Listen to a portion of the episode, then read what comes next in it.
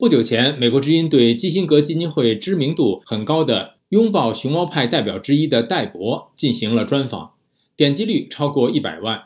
戴博否认了这个标签，不过承认西方扶持中国的战略已经失败，原因是习近平的崛起。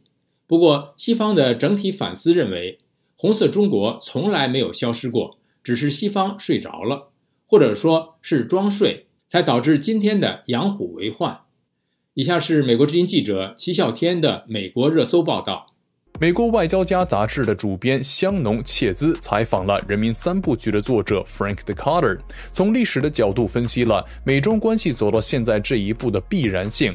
这篇采访的题目是“毛泽东后的中国什么都没变，所谓的改革是为了建设社会主义，而不是放弃社会主义。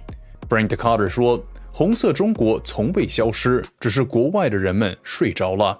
每当美国前总统比尔·克林顿、乔治·布什、前澳大利亚总理陆克文或英国前首相托尼·布莱尔谈论中国经济改革后，政治改革将如何不可避免地发生时，他们都提供了决策层所需的所有证据，以证实他们认为外部力量可以通过和平进化来改变中国。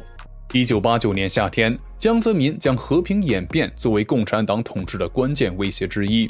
今天，这仍然被视为一个巨大的危险。毛泽东决定在一九七二年与美国建交的原因，并不是崇尚民主，而是因为他认为苏联是一个更大的威胁。一个关键时刻出现在二零零八年的金融危机中。中共领导层开始相信，他们正在目睹西方民主世界的终结。他们对社会主义的优越性的信念似乎终于得到了回报。一个结果是，中共产生的自炸情绪将外交事务变成了战狼外交。然而，对于资本主义最终走向衰落最狂热的信徒，可能是习近平。中共关注的不是经济，他们关注的是政治和权力。一些中国领导人，如温家宝和李克强，被称为改革派。有时人们遗憾地认为，如果他们的影响力更大，中国今天在政治和经济上可能更加开放。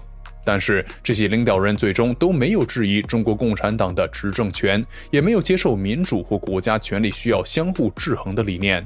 共产主义国家的经济在不同的时期会发生很大的变化。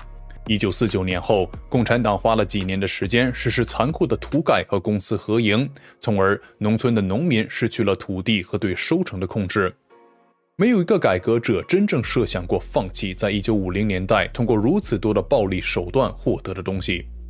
当邓小平在一九九二年提出土地应该租赁以吸引外资时，称这是社会主义手中用来吸引外资的工具。对于更多的外国投资，并不会改变中国的社会主义性质。